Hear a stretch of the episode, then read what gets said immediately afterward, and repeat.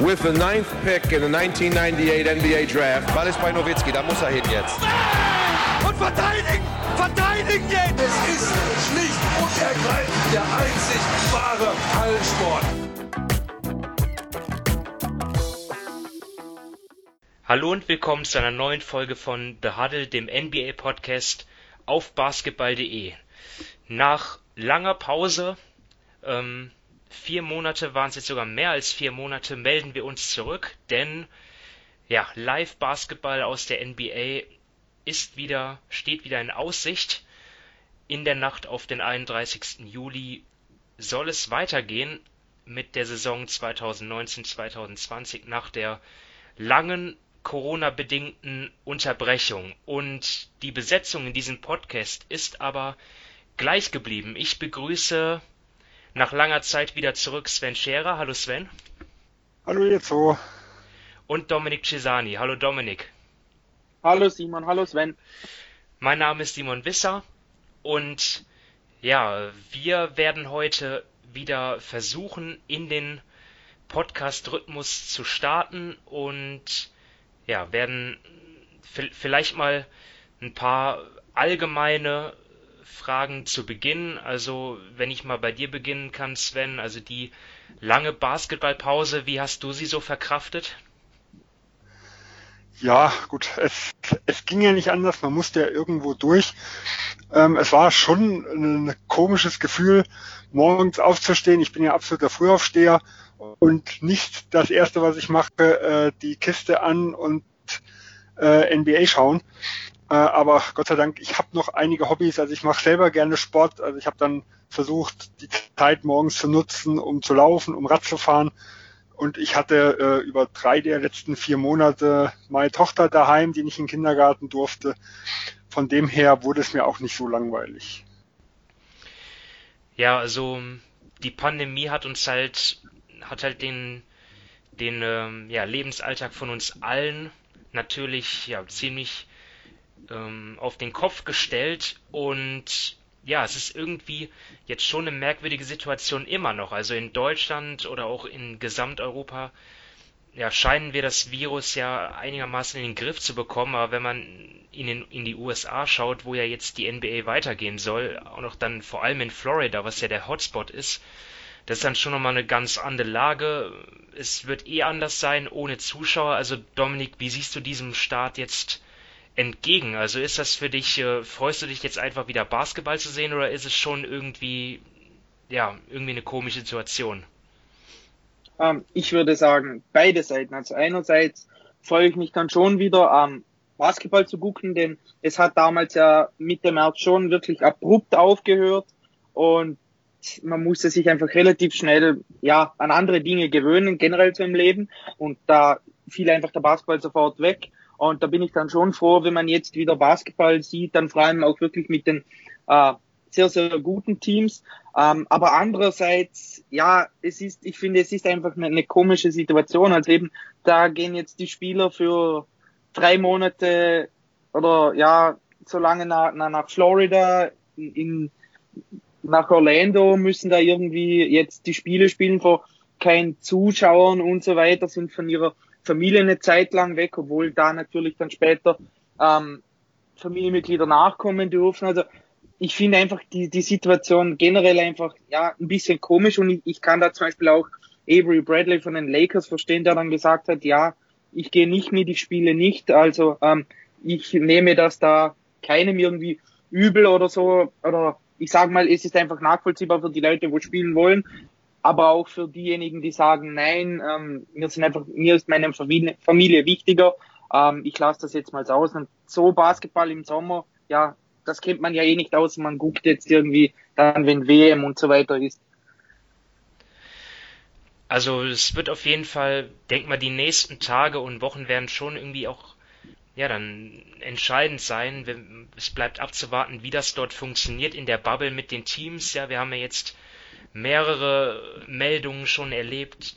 Spieler, die in die Bubble einreisen, welche, die wieder ausreisen, wie jetzt jüngst äh, Zion Williamson. Dann Spieler, die ja sich nicht immer an die Regeln gehalten haben. Ähm, da ist, sind natürlich die Kollegen Rashawn Holmes und äh, jetzt fällt mir der andere Uno Caboclo. ein. Uno Caboclo. Ja, ähm, die beiden haben dort ja ein, Vergehen begangen und sind jetzt erst wieder in, in Quarantäne. Also man muss dort schon, es bleibt schon abzuwarten, wie das alles funktioniert. Ja, in der MLS-Bubble, also im, im Fußball dort, ähm, ja, lief es ja schon mal nicht so gut. Ja, also wir werden das abwarten, wie es das entwickelt und wollen uns heute und auch in der nächsten Folge jetzt erstmal mit den Mannschaften beschäftigen, wo eigentlich feststeht, wie es bei denen weitergeht, nämlich gar nicht. Also die nicht dabei sind. Acht Teams nämlich werden nicht spielen und ja, für die steht jetzt eine lange Pause ein, also von März, Mitte März bis wahrscheinlich ja Anfang Dezember stand jetzt, wenn nicht, wenn es nicht äh, noch eine eigene Bubble für diese Teams geben sollte. Ähm, ja, so wie sich die Situation in den USA darstellt, würde ich das jetzt erstmal als nicht wahrscheinlich erachten, aber das wird man dann auch sehen. Also, ja, wir werden jetzt also, ja, ähm, zu, zunächst mal allgemein, vielleicht dann auch nochmal, bevor wir dann zu den Teams einzeln kommen, Sven, äh, ja, glaubst du, das ist ein großes Problem für die Teams, dass die jetzt ja dann acht, neun Monate keine Spielpraxis haben, das sind ja auch oft junge Teams, ne, die dann ja auch um, um hohe Talente umgebaut werden. Ja, das ist, finde ich, sehr schwierig zu sagen. Ähm, aber einige der Teams scheinen ja extrem interessiert dran zu sein. Diese Chicago Bubble, was da äh, im Gespräch ist, ähm, also wirklich noch ein Turnier äh, irgendwo zu spielen, um ein bisschen Spielpraxis zu bekommen. Also es scheint kein ganz zu unterschätzender Faktor zu sein, äh, was den Vorteil angeht von den Teams, die jetzt nochmal wirklich organisiert trainieren, ähm, sich wirklich nochmal auf Spiele vorbereiten und auch, auch wirklich ernsthafte Spiele durchführen, zu den Teams, die dann wirklich über Monate ja maximal irgendwelche Trainingssessions äh, mit äh, ja wenig Personal haben und kaum fünf gegen fünf spielen. Ähm, also gerade die jungen Teams, also Golden State selber hat mir immer wieder gehört, die sind da überhaupt nicht dran interessiert, aber bei Atlanta gab es viel Gerüchte, dass die unbedingt eigentlich jetzt schon äh, spielen wollten, also dass die lieber diese 22 Teams ausgedehnt hätten. Und es scheinen einige Teams zumindest als klaren Nachteil zu sehen.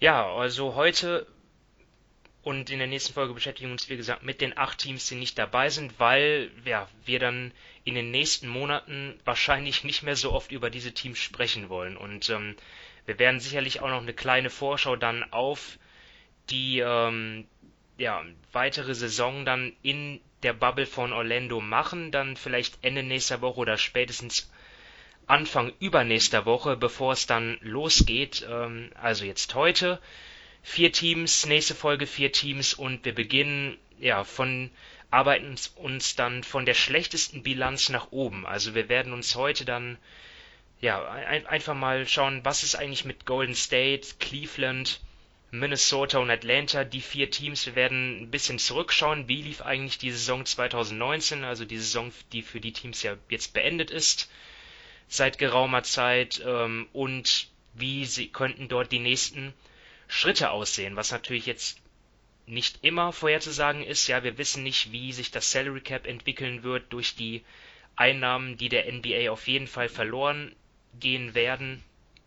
Wird es dort vielleicht oder höchstwahrscheinlich Einschnitte geben. Also das können wir nicht prognostizieren, aber wir können ja schon mal auf Sportliche schauen, wo sind vielleicht Lücken im Kader, äh, ja, was muss dort, was, was sind halt die nächsten Schritte in, in Sachen Kaderplanung und wir beginnen jetzt also bei den Warriors. Das ist ein Team, was jetzt mit den anderen überhaupt eigentlich nicht zu vergleichen sind mit den anderen schlechten Teams, ähm, weil dass die so schlecht waren, lag halt deutlich mehr als bei den anderen Teams halt an Verletzungspech. Also Clay Thompson hat die gesamte Saison verpasst, Stephen Curry den Großteil und Kevin Looney ist auch lange ausgefallen und dann war es eigentlich auch schon vorbei. Ähm, der Kader ja eh schon recht dünn gewesen.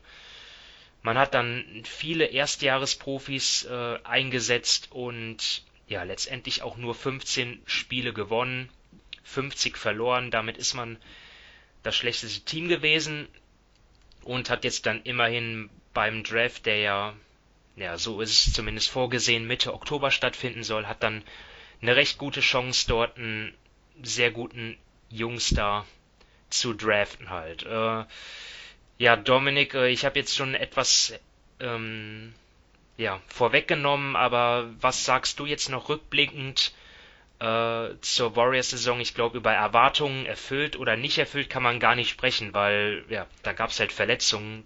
Das, äh, da, da steckt man nicht drin. Ja, also spätestens nachdem Curry dann zu Saisonbeginn seine Hand gebrochen hatte, ähm, oder hat, hatte ich wirklich keine Erwartungen mehr an die Warriors. Also gerade eben im Sommer verlieren sie Durant, dann verletzt sich ähm, oder halt ähm, Clay Thompson reißt sich das Kreuzband, Curry fällt dann ewig lange aus.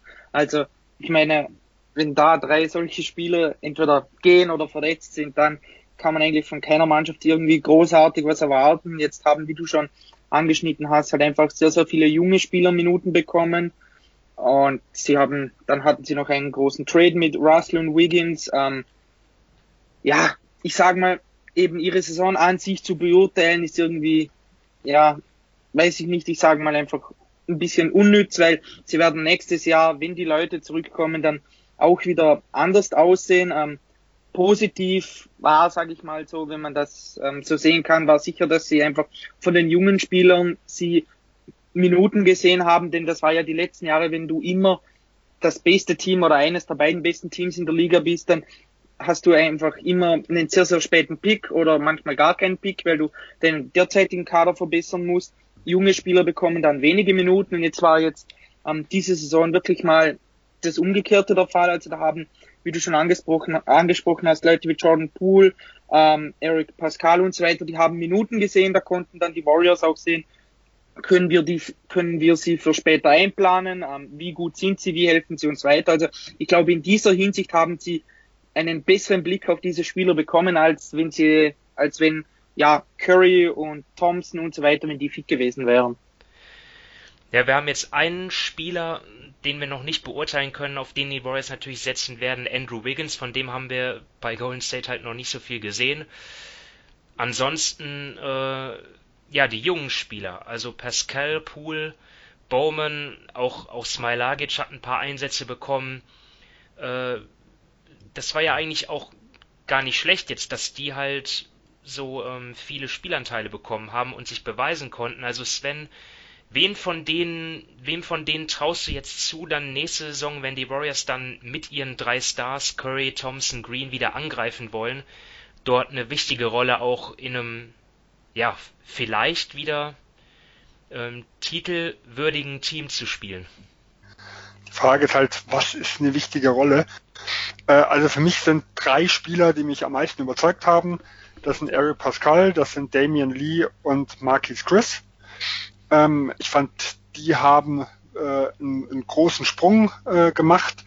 Die haben gezeigt, dass sie in, also ja, in einem schlechten Team ein Team auch tragen, also tragen in Anführungsstrichen können im Vergleich, also sagen wir der Einäugige und dem Blinden, könnte man vielleicht eher da sagen. Ähm, die haben ihre Leistung gezeigt. Man kann aber ganz, ganz schwer voraussehen, welcher dieser Spieler als klassischer Rollenspieler neben den anderen dann auch das noch abliefern kann. Äh, ich glaube, je nachdem, was ansonsten noch im Sommer passiert, können wir auf jeden Fall sagen, dass jemand wie ein Eric Pascal äh, zum Beispiel vielleicht äh, so eine Bank ein bisschen tragen kann. Also ich weiß nicht, ob seine Qualitäten da sind, jetzt neben den ganzen Guten irgendwo zu spielen, weil dann würde viel von dem, was er gezeigt hat, also dass er auch mal offensiv übernommen hat, das wäre überhaupt nicht nötig. Äh, ich denke aber, er ist zum Beispiel der Spieler, den ich mir am ehesten vorstellen kann, wenn die Bank relativ dünn ist, der dort eine sagen wir, etwas führendere Rolle übernehmen kann. Für die Starting Five, also wirklich auf höchstem Niveau, glaube ich, dass keiner geeignet ist. Ja, ich meine, wenn man ehrlich ist, wäre das ja auch schon eine, eine ziemliche Überraschung und dann hätten die Warriors ja auch klare Draft-Steals gelandet, ne? weil das sind ja auch keine Spieler, die sie hochgepickt hatten. Ähm, also wenn die dann in ihrer zweiten Saison dort schon eine tragende Rolle hätten spielen könnten, also ich glaube, damit hätten, würden, haben nicht mal die Warriors selber gerechnet. Aber sie haben jetzt, äh, ja, durch ihre, ihr schlechtes Abschneiden diese Saison und dann im kommenden Draft dann halt die Möglichkeit, sich zu verstärken. Sie haben ja eine 14-prozentige Wahrscheinlichkeit jetzt auf den ersten Pick und auch eine mehr als 50-prozentige Chance halt auf den, auf den vierten, äh, auf den Top 4 Pick. Und in den Top 5 landen sie ja sowieso. Also, ähm, Dominik, wenn du dir jetzt dann eine Position aussuchen könntest, die, die sollten dort die Warriors den besten Spieler nehmen oder sollten sie äh, gezielt schauen, ja, auf welcher Position haben wir Bedarf und ähm, welche wäre das deiner Meinung nach?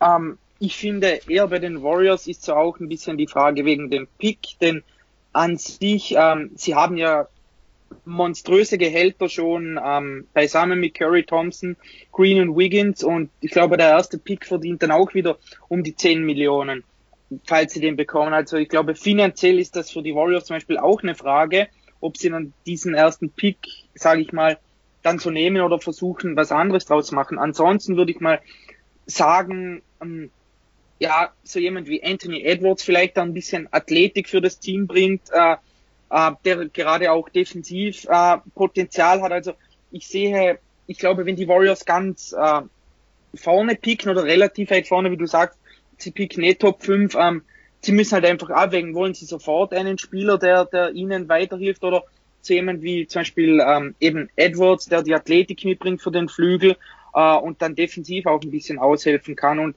ich glaube, dieses Jahr, also für sie ist es einfach ein bisschen blöd gelaufen. Der Draft-Jahrgang ist einfach nicht so gut, gerade in der Spitze wie die letzten Jahre. Und ähm, da ist dann schon relativ schwierig, sage ich mal, jetzt jemanden auszuwählen, von dem ich sagen würde, ja, der passt super, der, der steht für mich klar über den anderen. Das gibt es einfach für mich dieses Jahr nicht so wie zum Beispiel in den letzten Jahren.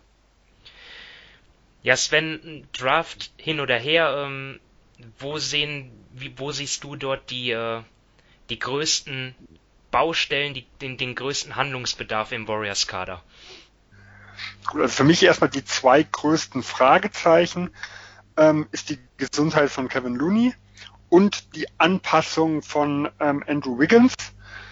Denn wenn hier ja eine oder gar beide Spieler nicht ins neue System oder in, ins neue Team passen, dann sind ja allein die Lücken in der Starting Five schon sehr, sehr groß.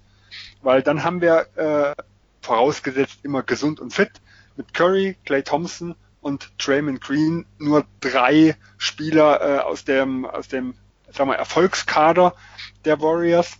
Äh, dann würde Looney, der ja letztes Jahr sehr, sehr gute Playoffs hätte, würde ja rausfallen und äh, ja die drei, wo die Kevin Durant damals beglichen hat und Andrew Iguodala drin waren, äh, die wäre dann auch komplett brach.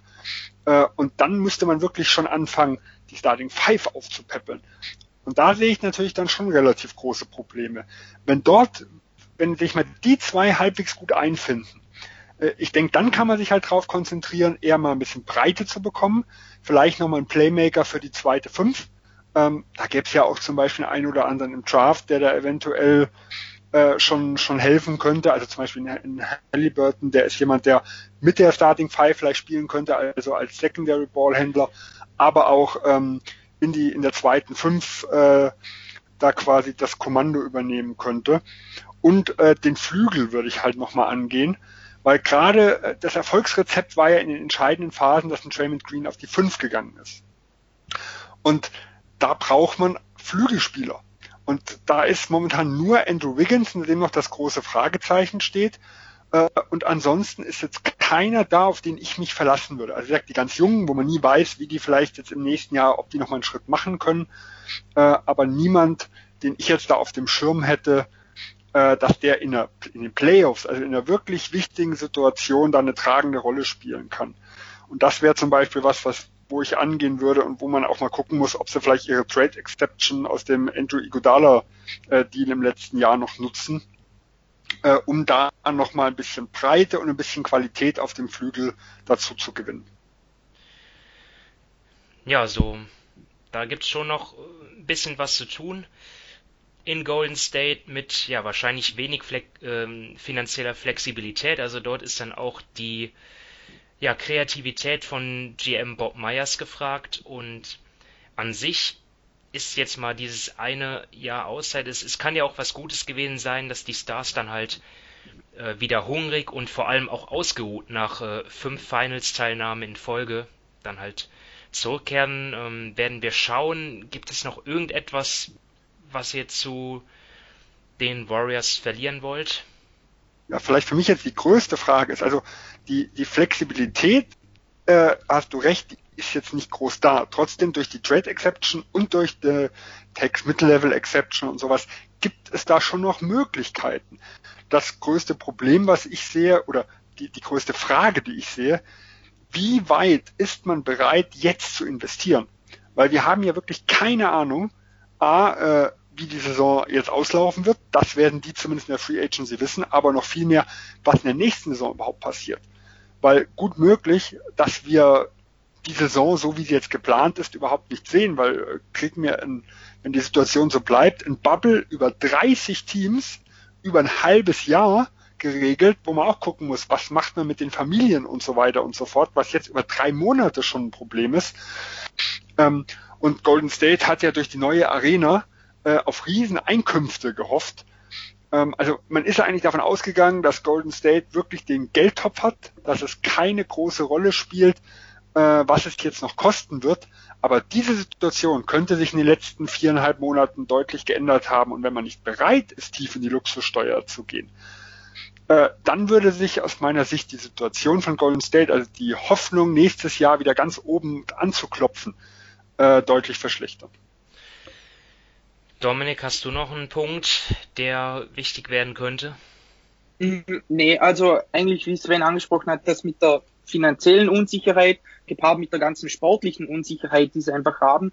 Sie haben meiner Meinung nach etliche Fragezeichen mit der Gesundheit von, von Thompson. Ähm, nach dem Kreuzband, ich glaube, bei Curry wird es schon wieder gehen. Dann diese schlechte Saison von Draymond Green, da muss man auch, ähm, ja, geht man davon aus, dass er einfach dann die Saison abgeschenkt hat oder hat er einfach nicht mehr so viel im Tank? Das Fragezeichen mit Andrew Wiggins, dann der, der nicht gerade breite ähm, Kader an sich mit Qualitätsspielern. Also bevor ich da irgendwann wieder sage, dass die Warriors für mich ein Meisterschaftsteam sind, sind da schon sehr, sehr viele Fragezeichen ähm, für mich. Dann schließen wir die Warriors ab und gehen weiter nach Cleveland und ja, das ist immer für mich jetzt so ein Team, keine Ahnung, fällt mir irgendwie schwer über die zu sprechen, weil das echt im Moment ziemlich trist. Ich weiß nicht, wie ihr das seht. 19 Siege geholt, ähm, sind vier mehr als die Warriors, aber ja, das ist ja ein Team, was noch ganz im eigentlich müsste man sagen, noch im, im ganz im, im, im in, am Anfang des Aufbaus steht. Allerdings ist dieser Aufbau ja jetzt äh, noch gar nicht so richtig möglich, weil dort auch noch so viele Altlasten im Kader sind. Äh, ja, während der Saison hat das auch zu Problemen geführt mit den, mit den Veteranen, die dort ziemlich unzufrieden waren. Es hat schon relativ früh in der Saison einen Trainerwechsel gega, äh, gegeben. John Beeline, äh, das hat nicht funktioniert. Äh, ja, Darius Garland hat jetzt glaube ich, auch seine keine so gute Saison gespielt. Klar, bei Rookies muss man immer noch ein bisschen geduldig sein, aber ich glaube, da hat man sich mehr versprochen. Also irgendwie, äh, keine Ahnung, ich ziemlich triste Situation in Cleveland. Wie schätzt du das ein, Sven? Jetzt die vergangene Saison, da war ja schon ein bisschen, bisschen hart anzusehen, oder? Ja, definitiv. Also ich glaube, Cleveland ist vielleicht neben Detroit das Team, wo ich am wenigsten äh, geschaut habe weil gerade am Anfang der Saison die Situation, was da äh, gerade auch im Umfeld abgelaufen ist, das war irgendwo schon sehr frustrierend und dementsprechend sind sie auch auf dem Platz äh, aufgetreten. Vielleicht die ersten paar Wochen ausgenommen, also die ersten, äh, weiß nicht, waren es so vielleicht knapp zehn Spiele. Da hat man gedacht, oh, die Defense sieht besser aus, wie sie war. Da hat man das Gefühl gehabt, da hat das Team Konzept irgendwo gegriffen. Ähm, das ging aber ganz, ganz schnell dann wieder bergab für mich so das größte Problem ist, ähm, man hat ja eigentlich schon ein paar ja relativ hohe Picks, talentierte Spieler, äh, wo ich aber bei keinem noch wirklich schlau bin. Also ein Colin Sexton äh, gehört zum Beispiel für mich zu den äh, ja, sag mal, fragwürdigsten Aufbauspielern ähm, auf äh, der Liga, also von, von den Jungen, hat aber so als, als Scorer Ende des Jahres schon gezeigt, dass er was drauf hat. Jetzt ist halt die Frage, ja, äh, ist er wirklich ein klassischer Shooting Guard? Ist er eher vielleicht so die Mikrowelle von der Bank? Ähm, ein, Playmaker, jemand, der für andere kreieren kann. Also das ist ja somit das Wichtigste, also dass man für sich und andere kreieren kann in der heutigen Liga. Das ist ja aus meiner Sicht definitiv nicht. Und da kommen wir zur Überschneidung von dem Darius Garland, ähm, ja, der das eigentlich auch nicht kann. Also der auch eher ein, ja, ich sag mal, wenn ich ihn wohlwollend mache, äh, ein CJ McCallum-Typ ist, also jemand, der auch so ein, so ein Combo-Guard ist, ähm, aber auch bei weitem nicht die Qualität hat, für mich noch sehr, sehr fußlahm ist. Ähm, ja, aber, aber natürlich auch die, äh, das College-Jahr sehr, sehr viel verletzt war. Und der, der vielversprechendste kann man in manchen Bereichen vielleicht sagen, ist vielleicht sogar ein Kevin Porter Jr., der aber eher so ein Rollenspielerpotenzial hat. Also vielleicht so vierter, fünfter äh, Starter von einem soliden Team sein kann, aber den ich absolut nicht als Baustein für die Zukunft sehe. Also von dem her sage ich wirklich, Cleveland hat so schon ein bisschen Talent da, aber nichts, worauf man auch nur ansatzweise aufbauen kann, äh, wenn man in der Zukunft, ja, selbst, also ich weiß selbst, ob man mit dem Kern überhaupt mit den Playoffs was zu tun haben kann, selbst wenn die ein paar Jahre reifen. Äh, also da muss noch einiges passieren und der Weg ist noch verdammt lang. Also, ich meine, bei Colin Sexton, wo du gesagt hast, ist das vielleicht ein Shooting Guard jetzt mit seinen offensiven Fähigkeiten mag das vielleicht passen, aber wenn ich, aber seine Größe, ich glaube, er ist ein Meter 85 oder so, ist halt schon ein bisschen wenig für, für einen Zweier, ne? Also ich weiß nicht, seine, seine, ähm, seine, seine Armspannweite ist, ist glaube ich, relativ solide, aber wenn du so klein bist, das ist dann halt schon ein Problem und ist ja nicht so, dass dann Darius Garland ähm, dann irgendwie den gegnerischen Shooting Guard dann übernehmen könnte, der ist ja auch nicht größer. Also das ist, äh, ich weiß nicht, Dominik, siehst, siehst du das auch so, dass dann eigentlich die Cavs, dass, dass das mit Garland und Sexton, dass das eigentlich noch nicht das Gerüst sein kann? Ähm, ja, also ich würde sogar so weit gehen zu sagen, dass Cleveland meiner Meinung nach die schlechteste Ausgangsposition in der gesamten Liga hat, denn ihr habt es schon angesprochen, mit, mit dem Talent, da ist wie Sven richtig gesagt hat, es ist ein bisschen Talent vorhanden, aber da ist jetzt keiner dabei, von dem ich sagen würde, wow, um den muss man aufbauen. Da hat jetzt so überzeugt. Sie haben viel Geld in, in Veteranen investiert, die auch nicht den Unterschied machen. Also ich glaube, die sind sehr, sehr schlecht aufgestellt. Und nochmal zum, ja, um auf Garland und Sexton zurückzukommen, ich glaube, ihr beide habt eh schon alles gesagt. Also bei Garland, da hatte ich mir gerade, ich meine, die Sample Size im College war natürlich sehr klein, aber da hatte ich mir schon einiges erhofft. Jetzt hat man gesehen, dass er in seinem ersten Jahr Probleme hatte, per Drive von seinen Gegenspielern vorbeizukommen. Und wenn du das nicht schaffst als, als Ballhändler, dann musst du einfach verdammt gut werfen von draußen. Also da gibt es dann irgendwie keine Alternative dazu mehr. Ähm, bei Sechsten, ja, ihr habt es auch schon angesprochen, der da weiß man auch nicht so ganz, was man von ihm hat.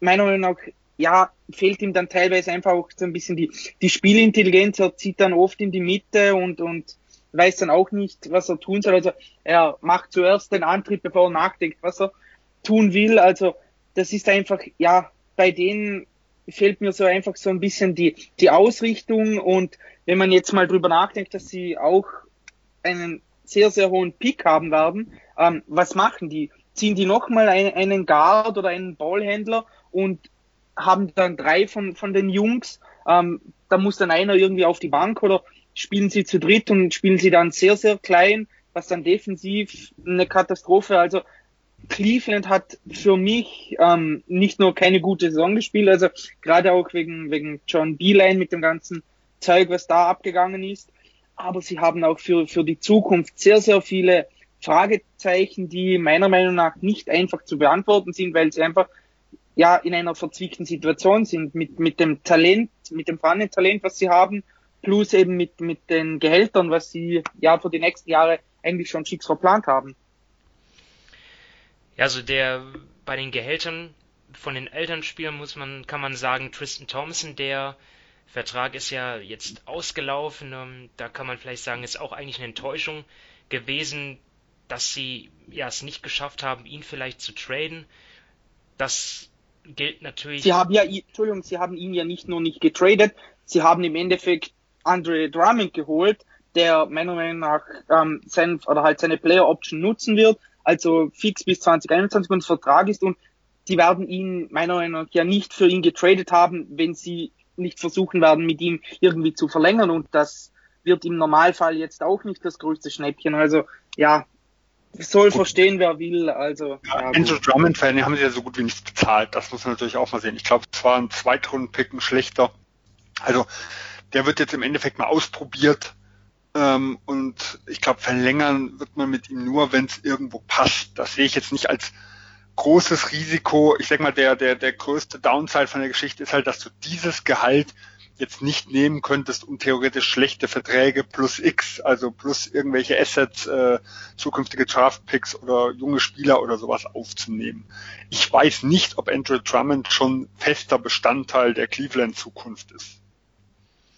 Ich denke, Kevin Love ist das Hauptproblem momentan. Ja, auf den wollte ich dann auch nach Tristan Thompson zu sprechen kommen, denn Kevin Love hat ja noch Vertrag und man ähm, hat ja vielleicht gedacht, okay, wenn es ein Team geben könnte, das sich Kevin Love sichern will, dann ist es vielleicht eins, das ja Titelanwärter ist und das eben auch dann gegebenenfalls dann auch ja bereit ist, seinen Vertrag aufzunehmen, da, dafür dann vielleicht auch, auch, auch dann mehr in die Luxussteuer zu gehen. Also Sven, könnte ich das jetzt wieder mal in, in die Glaskugel, ich weiß, aber, aber könnte es durch Corona, könnte es Corona noch schwer, könnte es durch die Corona-Krise noch schwerer sein, Kevin Love zu traden? Ist jetzt einfach mal so eine Hypothese. Ja, gut, also grundsätzlich ist es natürlich ein Problem, wenn der Salary Cup äh, bleibt oder gar sinkt. Also ich gehe jetzt zumindest mal davon aus, dass er nicht, dass er nicht steigt und dass er in dem 109 Millionen Bereich sein wird. Das macht natürlich alte Verträge schlechter, weil sie prozentual mehr Cap Space irgendwo nehmen. Ähm, ein weiteres Problem, was ich halt sehe, ähm, ist, also mal, die beste Chance für Cleveland, in Kevin Love zu traden, war das, was, was er angeblich auch im letzten Februar hatten, ein, ein Deal von, äh, mit Portland, die halt gesagt hatten, dass sie irgendwie entweder Hassan Whiteside, also irgendwelche auslaufenden Verträge ohne größere Assets, also ohne wirkliche wertvolle Erstrundenpicks oder junge Spieler für Kevin Love hergegeben hätten, sodass einfach Cleveland nur den Vertrag losgeworden wäre. Ähm, diese Spieler werden natürlich immer weniger. Also wir haben in der 2016er Free Agency Jahrgang, der, da wurde er immens überbezahlt. Wir hatten jetzt dann quasi diese Saison ähm, die Zeit, wo diese ganzen Verträge ausgelaufen sind, also Chandler Parsons, Whiteside, Evan Turner und so weiter und so fort. Das heißt, diese ganz schlechten Verträge von 2016, die gibt es immer weniger. Das heißt, ein Team, was einfach sagt, ach, wir nehmen den Vertrag auf, wir geben einen Spieler ab, der uns nicht allzu viel geholfen hat und wir haben eh keine Flexibilität, wir nehmen Love einfach aus. Diese Teams, äh, also diese Möglichkeiten werden immer weniger und das wird es auch für Cleveland deutlich schwerer machen, ihn zumindest selbst ohne Gegenwert abzugeben. Shoutout an der Stelle an Chandler Parsons, einer der ja, grandiosesten Deals aller Zeiten aus Spielersicht. Ähm, ja, was bleibt uns dann noch zu sagen über Cleveland? Sven, du hast, glaube ich, noch nicht über ja jetzt äh, die die Draft äh, gesprochen. Wel welcher welcher Spieler könnte dort interessant sein für die Cavs? Auf welchen Positionen sollten sie jetzt ihren jungen Kern erweitern? Also ich denke, Cleveland sollte überhaupt nicht auf Positionen gucken. Ähm, hier sehe ich das Talentlevel so schwach, dass es darum geht, Best Player Available. Ähm, einzige Ausnahme vielleicht, wenn man halt zwei, drei Spieler, ich sag mal, in einem Tier hat, die nahezu auf, äh, äh, auf, der, sag mal, auf dem identischen Level für das Team irgendwo stehen, dann würde ich mir zum Beispiel jetzt nicht unbedingt einen Big Man vielleicht reinholen, also jemand wie äh, James Wiseman oder sowas, wenn ich momentan Drummond Kevin Love, ähm, äh, Larry Nance Jr., äh, also solche Spieler hoch bezahlt habe und ich vielleicht die auch noch in Schauspieler, äh, in Schaufenster stellen will, um sie dann doch irgendwo loszubekommen. Äh, da macht es halt dann vielleicht schon eher Sinn, auf eine andere Position runterzugehen. Und der größte Lücke ist aus meinem Sicht zumindest auf der großen Flügelposition, weil ich sehe jetzt äh, auch in Kevin Porter Jr. niemanden, den, den ich so als dauerhaften Dreier irgendwo sehen würde. Also wenn ich jetzt, wenn ich jetzt sage, hier sind äh, hier sind Spieler, die auf einem ähnlichen Level sind und ich hätte einen Big Man, einen Flügel und einen vielleicht normalen Guard, dann würde ich vielleicht gucken, dass ich die Flügelposition irgendwo besetze. Ähm, aber auch die Point Guard Position ist eigentlich trotz der vielen vorhandenen Guards schon noch ein Problem, weil wenn ich jetzt meine Ball irgendwo zur Verfügung habe, der bringt was rein, was keiner der anderen Guards der Jungen irgendwo bringt. Also auch das würde mich nicht abschrecken. Zudem haben sie ja noch, so viel ich weiß, Dante Exum jetzt an Bord. Das ist ja vielleicht dann auch noch jemand, ja, mit ganz viel Glück wird aus dem ja auch nochmal äh, ein richtig guter NBA-Spieler. Aber ich glaube, ähm, das ist dann vielleicht auch schon ein bisschen zu viel Hoffnung. Ähm, Dominik, willst du jetzt noch abschließend zu den Cavs was sagen?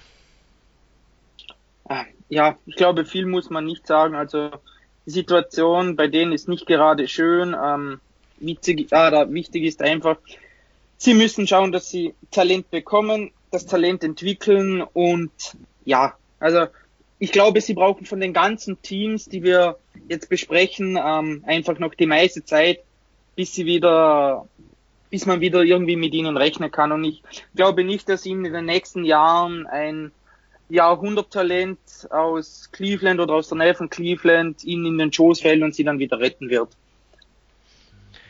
Okay, dann. Soll so jemand auf Nachnamen James hört, irgendwann nachschneiden. ja. Der ähm, hat Cleveland in nicht wirklich guter Situation zurückgelassen. Ähm, aber ein ja, Titel. Ein, ein Titel, ähm, das ist alles, erste, alles, was man einzige. wollte. Dafür, ja. dafür kann man dann jetzt auch wieder ein paar Jahre dann halt in der Versenkung verschwinden. Kümmert ähm, ja nicht. Ja, genau. Ähm, dann machen wir weiter auf unserer Reise durch die Lottery-Teams und kommen an in Minnesota. Und ja, wenn ich so auf die Timberwolves Saison zurückblicke, also wenn ich mich versuche zu erinnern, dann ist mir in Erinnerung geblieben, ja, recht guter, überraschend guter Start und danach halt extrem eingebrochen, ähm, ja, sehr große Kaderveränderungen, äh, natürlich dann vor allem der Trade von Andrew Wiggins zu DeAngelo Russell. Sie haben Robert Covington getradet und dafür zumindest einen Draftpick bekommen. Und ja, natürlich auch noch ähm, viele weitere Spieler wie Malik Beasley, Juan Hernan Gomez, die kamen aus Denver äh, unter anderem. Also das sind zumindest die prominentesten Spieler, die sie von den Nuggets akquiriert haben. Ja, und die große Konstante war eigentlich Carl Anthony Towns, der ja äh, auch verletzt war, weshalb es, was auch ein Grund natürlich war, weshalb es bei den Timberwolves bergab ging. Äh, Dominik, ist das jetzt für dich eine enttäuschende Saison gewesen der Timberwolves oder konnte man nicht mehr erwarten? Wie ist da so dein Stand jetzt rückblickend? Ja, ich glaube, ähm, Carl Anthony Towns hatte noch 35 Spiele gemacht und das ist natürlich klar der beste Spieler von ihnen. Also man konnte dann schon damit rechnen, dass das ähm, nichts wird. Also ich sage mal so, ich bin nicht irgendwie enttäuscht. Ähm, haben sie ihre Erwartungen erfüllt? Nein, natürlich auch nicht, aber eben im Kontext gesehen war jetzt das nicht ähm, so furchtbar und ich glaube, es ist einfach eine Saison zum Abhaken und eine Saison für ihren GM, ähm, um das Team zu evaluieren und um es äh, in seine, nach seinen Wünschen einfach umzubauen. Also ich glaube jetzt so die, die, die letzten Spiele dann vor der pandemiebedingten Unterbrechung im, im März, die waren teilweise ganz vielversprechend. Also Russell und Towns haben ja eh eine gute äh, Chemie zueinander und auch die anderen Neuen haben sich recht gut eingefügt. Jetzt aber auch dort die Frage, äh, ja, da, da, muss man jetzt auch eine Entscheidung treffen, dann irgendwann dann im Richtung Winter, wann dann auch, wann auch immer dann die Free Agency kommen wird, stand jetzt halt im, im Oktober halt dann auch nach Saisonende dann hoffentlich äh, wenn das so alles klappt mit, mit der Saisonbeendung. Ähm, also jetzt, um es mal beim Namen zu nennen, Malik Beasley wird Restricted Free Agent und Juan Hernan Gomez wird Unrestricted Free Agent. Sven, wie, wie soll, wie ist denn der jetzt deiner Meinung nach, sollte da der Fahrplan sein in, in Minnesota? Soll man die jetzt halten? Ja, also meine Meinung wäre sogar beide Restricted Free Agents, wenn ich mich okay. wenn ich jetzt nicht schief liege. Ja, bei Hernan Gomez habe ich es nicht so richtig gefunden, da, das, da kannst du recht haben. Ja. ja, ja, die sind beide vor vier Jahren gedraftet worden und sind dann beide äh, Restricted Free Agents. Also für mich ist bei denen ganz klar Malik Beasley ähm, auf Platz eins. Äh, der passt, also man muss ja sehen, was Minnesota sich in diesem Jahr neu erfunden hat, ist ein gewisses Spielsystem. Also wir haben ganz klar gesagt, ähm, wir wollen so von, von unserem alten Spielsystem, was ein, ein Tom Thibodeau hatte, ein bisschen lang, also das ein bisschen langsamer, was auch ein Sam Mitchell noch in alten Tagen äh, praktiziert hatte, wollen wir weg. Wir wollen ein bisschen moderneres äh, Pace and Space. Äh, es wurde also viel von draußen gefeuert, aber noch relativ wenig getroffen. Also sie gehörten zu den Teams der Liga, die da am schlechtesten waren äh, trotz vieler Versuche. Platz 28 bei der Dreierquote. Genau, ja. Äh, aber wie gesagt, draufgehalten haben sie von außen immens. Und Malik Beasley ist jetzt wirklich jemand, der beides kann. Also sowohl hohes Volumen, äh, hat zum Beispiel 8,3 äh, Dreier in den Minnesota-Tagen äh, abgefeuert in 33 Minuten. Also das ist mehr wie Carl Anthony Towns ähm, in der Saison äh, und hat 42,6 Prozent davon getroffen. Also das sind absolut elitäre Werte. Ob er die auf dem Niveau halten kann, muss man, muss man abwarten. Aber selbst äh, wenn bei dem Volumen er in einem hohen 30er Prozentsatz ist, dann passt er da absolut super ins System. Ähm, gerade Benz, gerade neben Towns, neben Russell, ähm, die brauchen jemand, der auch nebenbei noch zusätzlich Spacing irgendwo bringt, äh, um um sich halt, um, um selber halt die Freiheiten zu haben. Bei einem äh, Hernan Gomez bin ich mir nicht ganz so sicher. Da würde ich deutlich mehr auf den Preis gucken, weil auch er hat mich schon überzeugt. Ähm, aber er ist für mich halt eher jemand, der in einem guten Team maximal von der Bank kommt. Ich kann mir nicht vorstellen, dass ein, dass ein Hermann Gomez äh, ein, ein Starter auf der vier ist, äh, auch neben Towns gerade defensiv zum Beispiel, kann ich mir das gar nicht vorstellen womit man größere Ambitionen haben kann. Äh, aber die, das, was wir vorher über Kevin Love gesagt haben, dass die Gesamtsituation jetzt schlechter für die Cavaliers geworden ist, das muss man umgekehrt für Minnesota sagen. Dadurch, dass die finanzielle äh, Lage in der Liga ja, sehr unübersichtlich und sehr schwierig ist, ist natürlich ein Team, was jetzt Restricted Free Agents äh, hat, deutlich besser aufgestellt, wie es noch vor ein paar Monaten war. Von dem her Malik Beasley, denke ich, wenn er nicht ein super Angebot bekommt, werden sie alles mitgehen. Äh, Hernan Gomez bin ich mir sehr unsicher. Ja, so, da, das, das könnte natürlich schon so zutreffen, dass wenn dann auch ja, das Salary Cap sinkt und dann auch andere Teams wie zum Beispiel Atlanta oder so weiter, ist es nur ein Beispiel, dann halt kein Cap Space haben, dass es dann auch kein Team geben wird, das jetzt einfach mal so sagt, ja okay, wir hauen jetzt, wir machen jetzt Malik Beasley irgendwie so ein Mega-Angebot, oder ist das, das auch das, was du meinst, oder? Ja, also das, ich sage mal, kein Capspell haben wird nicht passieren. Aber ganz klar ist, er wird halt was, wenn einfach die, die finanziellen Möglichkeiten geringer sind. Und Malik Beasley ist ja vielleicht nicht die einzige oder, äh, Option, die ein irgendein anderes Team mit hat. Äh, dann wird schon das ein oder andere Team sich überlegen, ob es hingeht und sagt, ich biete Malik Beasley 25 oder 30 Millionen im Jahr, um es mal ganz äh, übertrieben darzustellen. Weil es geht ja auch nicht nur um dieses Jahr, äh, viele Teams planen ja auch Richtung 2021 oder vielleicht sogar 2022. Dann sind diese Verträge ja auch noch in den Büchern. Und je nachdem, was in den nächsten Jahren kommt, ähm, kann es ja sein, also dass das, ähm, es wird ja viel drüber spekuliert, dass nicht der Salary Cap sinkt, dass wir haargenau die 109 Millionen, Komma, die Komma habe ich jetzt nicht im Hinterkopf, dass wir die äh, beibehalten und dass dass im Endeffekt über die nächsten Jahre es dann erst wieder immens äh, gesteigert wird, wenn dieser Verlust ähm, wieder eingeholt wurde. So wurde es ja zum Beispiel auch gemacht 2011 bei dem ähm, beim Streik, wo die wo quasi ein Viertel der Saison ausgefallen ist.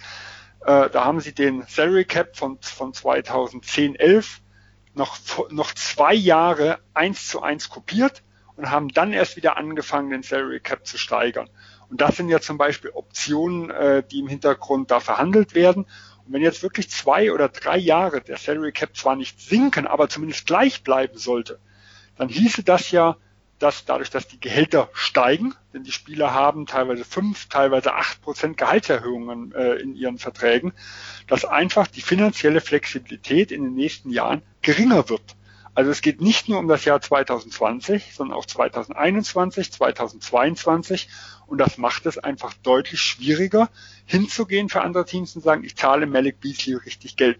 Minnesota hat eh kaum finanzielle Möglichkeiten. Also selbst wenn die zwei gehen, Hernan Gomez und Beasley, sind die finanziellen Möglichkeiten sehr, sehr gering, weil sie äh, dicke Verträge irgendwo haben. Also äh, äh Minnesota hat es dort deutlich leichter zu sagen, ich matche diese Verträge, weil mit Russell und mit Towns in den Büchern werden wir später nicht hinkommen und sagen, oh, ich habe hier Salary Cap für zwei Max-Verträge. Das geht nicht. Sie haben schon zwei. Also sie müssen wirklich gucken, dass sie das, die wichtigen Spieler, die sie haben, dass sie irgendwie sie halten. Ähm, ja, also wir haben jetzt D'Angelo Russell und Carl Anthony Towns, die sind natürlich dort klar unumstritten fester Bestandteil des Teams. Malik Beasley haben wir jetzt herausgearbeitet, werden sie auf jeden Fall versuchen äh, zu halten. Also sollten sie zumindest unserer Meinung nach. Dann ist natürlich auch noch Jared Culver da, dessen Rookie-Saison ja so lala ist, aber auf den wird man natürlich auch noch bauen weiterhin. Ja, und ansonsten, Dominik, wo drückt denn jetzt deiner Meinung nach der Schuh? Wo sollten sich da, wo sollten sich die Timberwolves verstärken, wenn sie eine Rolle spielen wollen Richtung Playoffs?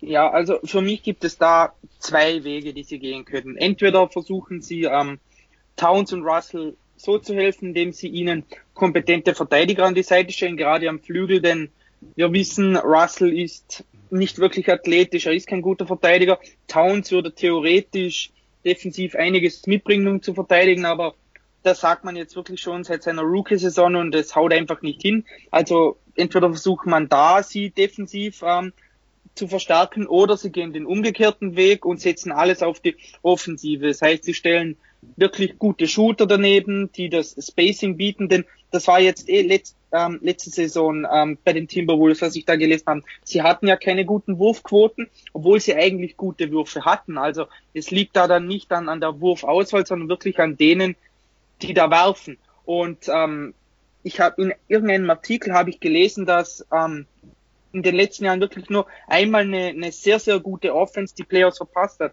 Und das waren die Nuggets vor ein paar Jahren, als sie eine, glaube die neuntbeste Offense der Liga hatten. Also es ist schon ein Weg, wenn man eine sehr, sehr gute Offense hat, zum in die Playoffs zu kommen. Und ja, entweder versuchen sie es also mit, mit der defensiven äh, Einstellung, also dass sie eben Russell und Towns defensiv helfen, oder sie setzen alles auf die Offensive. Da bin ich sehr gespannt. Was ich aber einfach immer noch nicht nachvollziehen kann, ist diese große Liebe für D'Angelo Russell. Also ich habe ihn, ich habe ihn selber bei den Lakers erlebt. Ähm, in Brooklyn hat er wirklich einen, einen Schritt nach vorne gemacht, aber ja, ich werde mit ihm einfach nicht so richtig warm. Also er war jetzt bis auf die, die Brooklyn-Zeit da kurzfristig nie wirklich effizient offensiv. Er, er zieht keine Freiwürfe, er hat dann, er kommt nicht zum Korb. Also ich weiß nicht, ob ich jetzt ihn immer da so als riesiger Baustein ansehen würde, um den ich mein Team aufbaue. Also ich meine, die, die Timberwolves haben es jetzt gemacht, sie haben Wiggins getradet, sie setzen jetzt auf äh, Carl Anthony Towns und D'Angelo Russell, aber ob das schlussendlich wirklich hinhaut, gerade mit Russell, da bleibe ich doch ein wenig skeptisch. Ja, also, also lass mich jetzt mal kurz Nostradamus spielen. Ich vermute, ein äh, Team mit einer Top-Offense, das nicht in die Playoffs kommt, wird dieses Jahr hinzukommen.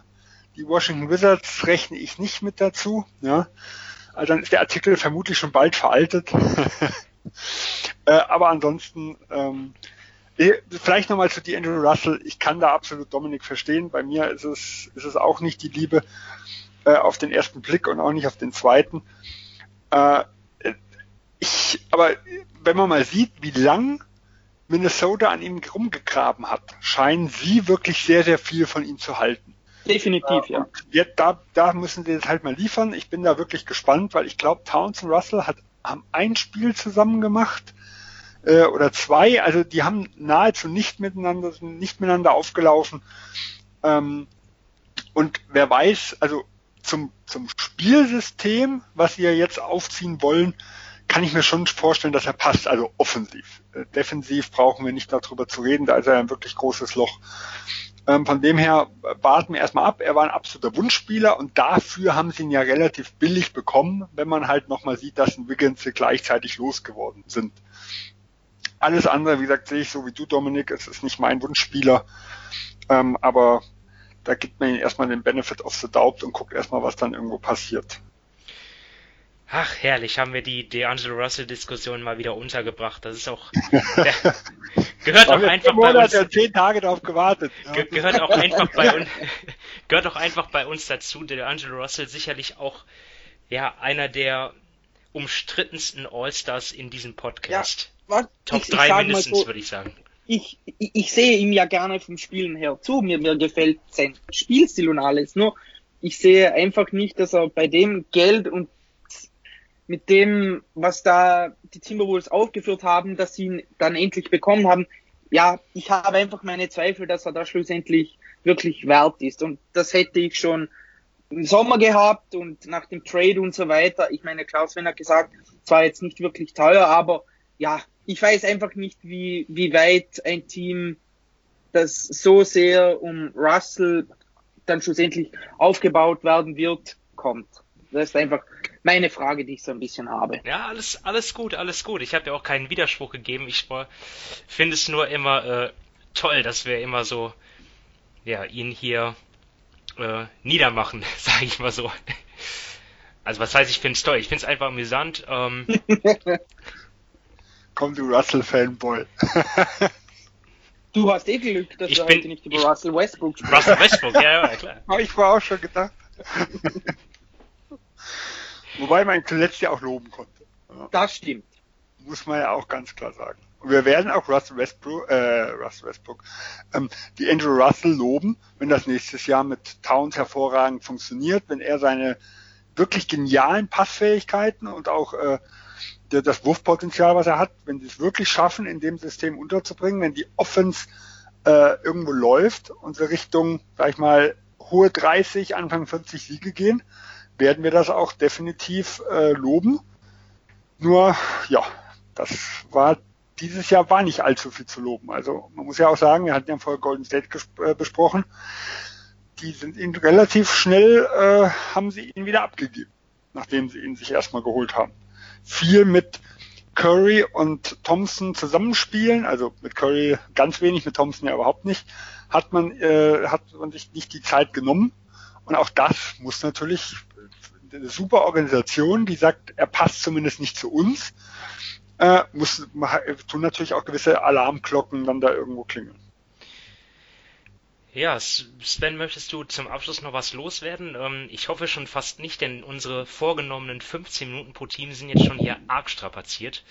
Ah ja, also ich habe dort also für mich interessiert nur noch eins, was was ich äh, sehr gespannt bin. Sie haben ja vermutlich zwei Erstrunden-Picks und einen sehr, sehr frühen Zweitrunden-Pick.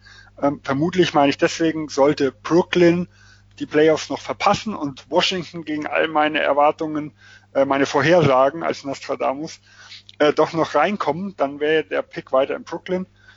Ähm, bin ich halt gespannt, ähm, was, was dort passiert, also in Richtung Trade, weil ich kann mir jetzt eigentlich nicht vorstellen, nachdem sie äh, nur zwei Spieler aus dem vergangenen Jahr, und zwar mit Towns und Okochi, behalten haben, also alle anderen, äh, zumindest die Minuten gesehen haben, äh, alle anderen ausgetauscht haben, dass jetzt mit zwei beziehungsweise mit drei Rookies, wenn man den Zweitrunden-Pick noch mit reinnimmt, in die nächste Saison gehen werden und nicht versuchen werden, dort nochmal sehr, sehr aggressiv ihren Pick zu shoppen.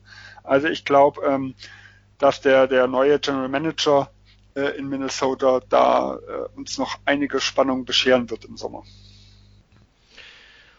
Okay, und dann, ja, machen wir weiter und dann auch gleichzeitig das letzte Team für diese Ausgabe. Das sind die Atlanta Hawks und da, ja, ich denke mal, da, da seid ihr d'accord mit mir, wenn ich sage, dass das eine Enttäuschung war. Diese Saison der Hawks, 20 Siege, haben sie geholt, ähm, haben ja gerade mal 30 Prozent ihrer Spiele gewonnen. Das ist dann auch ein Rückschritt im Vergleich zu 2018-19, wo die Hawks doch eigentlich gehofft haben, jetzt mit ihren, mit ihrem ja weiter ausgebauten jungen Kern um DeAndre Hunter und äh, äh, Cam Reddish wollten sie den nächsten Schritt machen. Trey Young, Trey Young zweite Saison Schritt nach vorne hat man gedacht. Kevin Huerta ist weiterhin da und John Collins, der allerdings einige Spiele auch verpasst hat wegen einer Dopingsperre. Ja, so mit denen sollte es also vorangehen.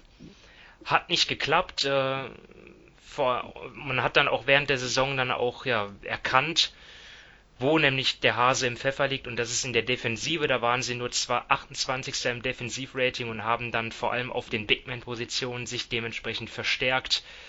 Clint Capella, Dwayne Dedmon gleich zwei Center geholt, die dort ja Dedmon natürlich auch Shooting von draußen, aber halt vor allem in der Defense dann halt auch ja für Verbesserungen sorgen sollen. Ja, ob das klappt, das haben wir jetzt noch nicht in der Praxis sehen können, wegen der Pause. Äh, ja, aber Dominik, wie ist jetzt so für dich die Lage bei den Hawks? Ähm, ja, was braucht dieses Team jetzt? Ähm, sind es Veteranen? Sind es weitere, noch bessere junge Spieler? Sind es bestimmte Positionen, wo du Handlungsbedarf siehst? Um, ähm, also sie waren ja letztes Jahr das jüngste Team in der gesamten Liga und im Vergleich zu den Teams, die wir, oder ich sage mal im Vergleich zu, zu Cleveland oder zu anderen Teams, die wir später, die wir später noch besprechen werden, haben sie doch einen jungen Kern, um den du zumindest aufbauen kannst mit Trey Young natürlich an der Spitze, dann hast du noch einen John Collins, einen DeAndre Hunter, Kevin Huerta und Cam Reddish. Also das sind immerhin Spieler, die ich mal, die immer in einer NBA-Rotation spielen können. Also das ist zumindest mal schon was Positives. Und sonst, ich glaube, einfach ein riesengroßes Fragezeichen ist, wie das Zusammenspiel schlussendlich zwischen Capella und Collins ist. Also Capella hat ja wirklich gar nicht gespielt oder ja, im Endeffekt. Und das ist ja schlussendlich die riesengroße Frage, die sie haben. Denn ähm, Collins wirft jetzt nicht oft von außen. Das war jetzt letzte Saison 3,6 Mal, hat aber 40 Prozent seiner Würfe getroffen und Capella hat, ist ja wirklich nur um den Ring zu Hause. Also, wenn das offensiv klappen sollte, dann muss Collins vielleicht so ein bisschen noch sein Volumen erhöhen. Defensiv ist dann auch wieder die Frage, wie das funktioniert. Also, das ist für mich schlussendlich die, die große Frage, die die Hawks haben. Ähm, wie diese zwei zusammenspielen können. Denn ähm, mit Trey Young haben sie ihren ähm, offensiven Baustein einfach. Es läuft alles über ihn, wirklich alles. Also da gibt es nicht viele Teams, ähm, die so abhängig von einem Spieler sind wie die Hawks. Es, er hat jetzt nicht ja immer die besten Quoten, er hat viele Turnover, was natürlich aber auch daran liegt, dass er den Ball sehr, sehr offen in den Händen hat. Ähm, ich glaube, da sind sie schon gerade für die Zukunft ähm, relativ gut ähm, bestückt mit ihm als Ballhändler. Defensiv sieht dann die Sache natürlich ganz anders aus. Also alles, was er offensiv liefert, macht er dann teilweise defensiv zunichte. Also da geht es mir, oder da geht es für mich nicht nur darum, dass er relativ klein und schmächtig ist und nicht mega athletisch, sondern gerade defensiv hat einiges mit Einsatz zu tun und er stirbt da zu oft an Screens, er hat dann nicht die richtige Einstellung und das ist meiner Meinung nach zum Beispiel ein großer Unterschied zu Stephen Curry. Von dem hat man ja früher auch immer gesagt, er ist ein miserabler Verteidiger, aber im Laufe der Jahre hat er dann wirklich angefangen, ähm, gut zu verteidigen, also mit Einsatz und so weiter und ist dann im Laufe der Zeit ein akzeptabler Verteidiger geworden und ich weiß nicht, ob, ob Trey Young das schafft oder das schaffen wird. Aber ähm, wenn er wirklich ähm, einen noch größeren Impact auf sein Team haben ähm, will, dann muss er einfach in diese Richtung gehen. Also gerade, dass er defensiv einfach mit viel, viel mehr Einsatz spielt, was aber, ja, wie gesagt, ein bisschen schwierig werden kann. Ja, ich meine, du hast jetzt gesagt, die, die Hawks haben einen jungen Kern, aber ich, ich finde schon, dass es den zu hinterfragen gilt. Also wenn ich da mal beim besten Spieler anfange mit Trey Young, wenn du da einfach einen, dein, wenn dein wichtigster Spieler jemand ist, der in der Defense wahrscheinlich oder möglicherweise in seiner gesamten Karriere irgendwie ein Wunderpunkt sein wird, dann ist das schon mal kritisch. John Collins ist jemand, der ja, ich glaube, früher hat man so jemanden einen Tweener genannt, ja, also der hat eigentlich offensiv ist er, ist er nicht, ist, ist er vielleicht eher ein Fünfer, aber defensiv auf keinen Fall. Die Andre Hunter und Cam Reddish haben so sehr enttäuscht, dass man vielleicht schon fragen kann, ja, sind das denn wirklich Spieler auf, um, um, ja, die, die in der in, mit, mit denen du in der Zukunft planen sollst. Äh, ich weiß nicht, bin ich da jetzt zu negativ, Sven, äh, oder siehst du das genauso wie ich? Ja, du bist ein bisschen zu negativ. Also, ähm, ja. Natürlich mit Absicht. Bisschen Provokation ja, ja, hier. also, äh, ich bin zum Beispiel auch äh, eher etwas skeptisch bei Trey Young, was aber zum Beispiel äh, eher Richtung Playoffs geht. Also, wenn, wenn Atlanta mal ein erfolgreiches Team ist, dann sehe ich ihn, also momentan, wie die Entwicklung können wir noch nicht genau vorhersehen, aber momentan als riesige Schwachstelle, weil der schwächste Spieler wird gesucht und attackiert in den Playoffs. Also wir haben es in den letzten Jahren immer wieder mit Steph Curry gesehen, der, wie Dominik gesagt hat, deutlich stärker ist wie ein Trey Young. Äh, wir haben es mit Isaiah Thomas in Boston gesehen, zum Beispiel von Cleveland, die haben sie, haben sie sich rausgepickt, äh, deutlich, äh, also na, der eher auf dem Niveau von Trey Young. Rozier wurde teilweise rausgepickt von, von LeBron James, der deutlich stärker ist wie ein Trey Young. In Philadelphia, in Reddick oder in Bellinelli in der Serie gegen Boston vor zwei Jahren, äh, auch die sind besser wie Trey Young. Also da sehe ich ein großes Problem. Für die reguläre Saison, also für die nächsten Schritte, die die Hawks ja erstmal machen müssen, da sehe ich es noch nicht so, weil ich glaube, da kann man ihn definitiv verstecken. Gerade mit einem äh, Ringbeschützer wie ein Capella dahinter, ähm, ist es so, dass die Teams meistens nicht so eingestellt sind, dass sie das, das schwächste Glied attackieren und auch nicht so stark besetzt sind, also bis auf wenige Teams, dass sie das überhaupt können.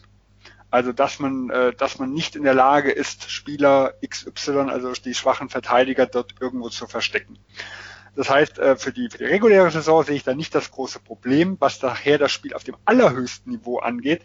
Da habe ich meine Fragezeichen.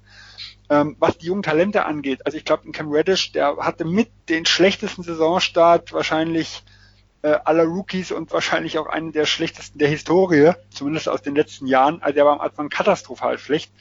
Zu Saisonende hat er aber wirklich Fortschritte gezeigt. Also der Wurf fiel, es ging nachher Richtung 40 Prozent dann irgendwo sogar. Ähm, äh, also er hat da wirklich gute Ansätze gezeigt, nicht für einen Star, aber dass er ein guter Rollenspieler werden kann äh, und er hat auch die Voraussetzungen dafür, also aus meiner Sicht athletische, ähm, nicht jetzt, also ist nicht ein elitärer Athlet, aber wirklich jemand, der auf dem Flügel irgendwo bestehen kann, auch wenn ich ihn noch ja extrem einseitig ein bisschen eingeschränkt finde. Und auch ein, äh, der Andrew Hunter ist jemand, der, der einfach dieser Aufgabe, die er hatte, noch nicht gewachsen war, wo ich aber auch nicht so das Ende der Fahnenstange noch nicht sehe. Also ich glaube, das ist schon ein solider Kern, was die dort haben. Da bin ich jetzt nicht so negativ. Mir fehlen halt ja zwei wichtige Dinge. Das eine ist so die klassische zweite Option, die in Trey Young äh, entlastet. Und wir sehen es ja immer wieder, wenn er vom Feld geht, fällt die ganze Offensive zusammen. Äh, und da bräuchte es halt jemand, der A, wenn er draußen ist, so ein bisschen die Führung übernimmt und die, und das Team irgendwo im Spiel hält. Äh, und B, jemand, der auch sagen kann, wenn Trey Young drauf ist, der dann so ein bisschen ihn ihn äh, entlastet, damit er defensiv vielleicht auch mal in der Lage ist, äh, etwas mehr Einsatz und etwas mehr Energie zu zeigen. Und äh, für mich ist er auch jemand, der gut um Screen gehen kann, den man auch mal gut in Off-Ball-Situationen bringt, ähm, was sie aber eigentlich nicht können, weil ihnen einfach das Personal neben ihm fehlt. Äh, und da ist für mich so das, das größte Problem. Jetzt ist das, Spiel, das Problem, diese Spiele fallen ja nicht vom Himmel. Also mir würde jemand zum Beispiel wie ein Chris Middleton da einfallen, der, äh, wenn er, wenn er ohne Giannis spielt, pro, pro 36 Minuten so rund 30 Punkte auflegt. Zwar nicht ganz so effizient, äh, aber der wirklich dann die, das, das Heft in die Hand nimmt und mit Giannis als 20-Punkte-Scorer nebenbei wirklich die klassische zweite Option ist so, so jemand würde für mich perfekt passen, der dann auch die Defensive äh, und vom Flügel aus äh, solide macht. Aber diese Spieler gibt es halt sehr, sehr selten. Und da bin ich halt mal gespannt, was wie Atlanta das jetzt im Draft zum Beispiel handelt, äh, wen die sich da holt. Und sie haben ja noch ein bisschen Zeit. Also ich denke, dass das Grund, das Grundgerüst finde ich in Ordnung, aber die Lücken sind auch noch groß, um wirklich Richtung ja, zukunftsmäßig einem, einem elitären Team dann irgendwo zu, zu reifen. Also äh, deiner Meinung nach auch bei der Draft dann ja best available und jetzt nicht speziell ja, das sollte man grundsätzlich im Draft aus meiner Sicht. Also wie gesagt, äh, es gibt dann wenige Ausnahmen. Also wenn halt Spieler ähnlich sind, ich würde mir jetzt keinen Big Man auch zum Beispiel hier wieder reinholen, wenn ich nicht ihn deutlich vor den anderen Spielern hätte, weil ich habe einen Capella und ich habe einen Collins da irgendwo drin. Höchstens, ich sage gleich von Beginn an, Collins will ich eh nicht bezahlen im nächsten Jahr, weil der könnte richtig teuer werden. Ich schaue jetzt, was der Markt für ihn hergibt. Ähm, dann kann man das natürlich ändern. Aber jetzt, in, ich sag mal, in James Wiseman reinzubringen, wo soll die, wo soll die Spielzeit herkommen? Selbst wenn man sagt, oh, er, er ist vielleicht ein Tick besser wie die anderen, die ich da auf der, auf der Liste irgendwo habe. Wenn ich jetzt selber Spieler habe, auf die ich auch setze und die ich auch formen will, dann glaube ich, dass man weder einen Tradewert von ihm generieren kann, ähm, noch, dass man ihn dementsprechend entwickeln kann. Höchstens, man sagt jetzt bei einem James Wiseman zum Beispiel, also der ist für mich eine absolute Bombe. Also der steht weit über Capella und äh, Collins in der Hinsicht. Dann würde ich, würde ich da auch Best Available gehen. Ansonsten, wenn ich halt sage, ich habe da zwei, drei Alternativen, die besser passen, die ich aber nur minimal unter ihm habe, dann gehe ich doch auch noch fit. Gut, ich meine, unter der Prämisse natürlich einen Top Point Guard holst natürlich auch nicht, ne? Also, ähm, und davon gibt's, gibt's ja einige, die in den äh, Top 10 Mock Drafts jetzt äh, genannt sind. Also, ja, wird man kommt auch an. Also wenn ich jetzt mal ein äh, Lamello Ball sehe, ich, wenn, wenn ich an eins picken würde, es, also ich hätte extreme Bauchschmerzen. Ähm, aber äh, Lamello Ball müsste von der Größe her jemand sein, ähm, der auch neben Trey Young spielen kann. Momentan ist er defensiv noch eine Katastrophe, aber auch hier sagen viele, es geht da vor allem um Einsatz, um, äh, um das, was er irgendwo zeigt, nicht um seine defensiven Instinkte. Also vom, vom reinen Körper, wenn er in seinen, er hat ja einen Wachstumsschub gehabt in den letzten Jahren. Wenn er dort ein bisschen reinwächst, ähm, könnte ich mir vorstellen, dass er jemand ist, der defensiv ganz gut neben ihm passen kann. Der Wurf, äh, ich sag mal, er nimmt ihn gern, er nimmt ihn noch nicht gut, aber auch da habe ich, also ich bin selber kein, kein Wurf- und kein Draft-Experte, aber auch da habe ich schon viele gehört, die sagen, wir sehen da mit, mit kleinen Änderungen ein gewisses Potenzial. Ähm, und wenn ich so ein Duo habe von Young und Ball, die beide so brillant als Passer mit sind, wo ich einen Trey Young wirklich auch Offball mal mitschicken kann und die ich dann auch noch ein bisschen staggern kann, wo ich sage, äh, ich tue halt gucken, dass immer einer von beiden drauf ist, dann würde ich das zum Beispiel, auch wenn es sich jetzt erstmal vom Fit her nicht wirklich gut anhört, ähm, äh, würde ich das zumindest überdenken. Ja, wenn ich Ball für den klar besten Spieler irgendwo halte und das tun ja zumindest einige. Ja, ähm, also ja, sie werden weiter darauf setzen, dass das junge Team wächst. Sie werden auch noch einen, zumindest einen jungen, sehr guten, sehr talentierten jungen Spieler ja auch dann ähm, zum Kader dazu addieren dann im, im kommenden Draft. Äh, jetzt die, ein paar ältere Spieler, deren Verträge laufen ja aus, schrecklich Karriereende, ne, natürlich äh, als prominentester Vince Carter, ne, Shoutout an ihn, eine großartige Karriere gehabt, ähm, jetzt leider ein etwas unwürdiges Ende gehabt. Dann im letzten Spiel kam er dann ja am Ende noch für ein paar Sekunden rein, als ich anbahnte, dass das vielleicht das letzte Spiel ähm, ja, für die Hawks sein würde in der Saison. Jeff Teagues Vertrag läuft aus, also Dominik vielleicht auch noch den ein oder anderen Veteran an Bord ziehen, der die jungen Spieler anführt. Wäre das eine Überlegung? Ja, ich meine, es ist immer eine Überlegung, aber ich glaube, das Problem einfach, was die Hawks haben, ist, ähm, sie suchen ja für bestimmte Positionen einfach gerade noch Spieler bzw. Backups. Und das sind natürlich eben ein Backup für Trey Young zum Beispiel, aber dann gerade auch Spieler für den Flügel und Flügelspieler in der NBA sind so meiner Meinung nach das wertvollste Gut, das es gibt. Und das ist gerade auch diesen Sommer relativ rare gesät. Ich glaube zum Beispiel, wir haben ja vorher über Malik Beasley von den Timberwolves gesprochen. Ich glaube, der könnte gerade offensiv mit dem Shooting ähm, ziemlich interessant für die Hawks sein. Der defensive Fit sieht dann auch wieder ein bisschen anders aus. Ansonsten vielleicht ähm, mal bei Bo, äh, Bogdan Bogdanovic von den Kings anfragen. Der ist aber, glaube ich, auch nur Restricted Free Agent. Also der, das wäre auch relativ schwer, den von den Kings ähm, loszueisen. Aber das sind so meiner Meinung nach die Spieler, die den ähm, Hawks weiterhelfen würden, das geht da nicht irgendwie darum, dass sie einen, einen wie gesagt, einen Vince Carter Verschnitt holen, also einen sehr, sehr alten Spieler und so weiter, sondern einfach gerade, dass sie einfach Spieler holen, die gut zu dem Kern passen, den sie haben. Ob man jetzt von dem Kern überzeugt ist oder nicht, ist dann wieder die andere Frage.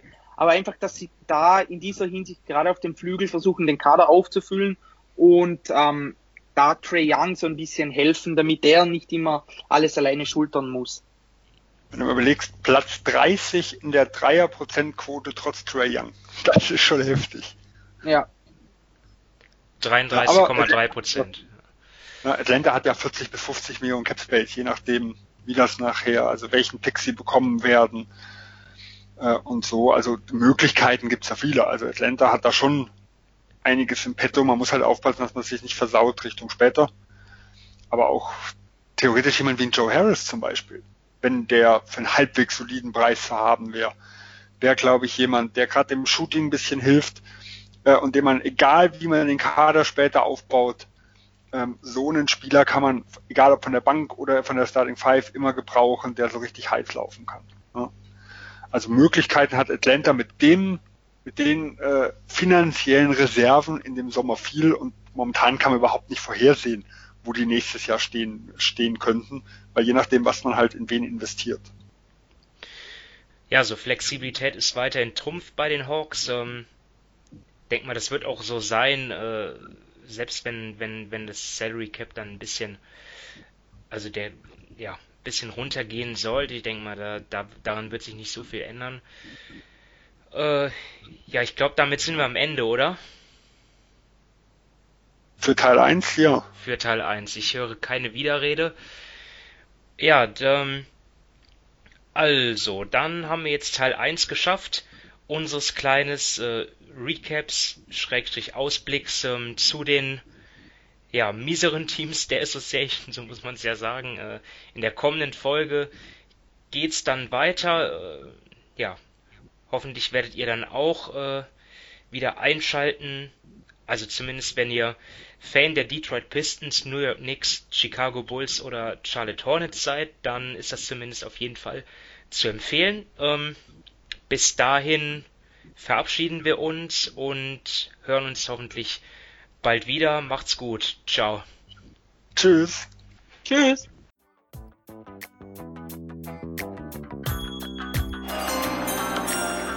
With the ninth pick in the 1998 NBA Draft. Ball ist bei Nowitzki, da muss er hin jetzt. Und verteidigen! Verteidigen jetzt! Es ist schlicht und ergreifend der einzig wahre Hallensport.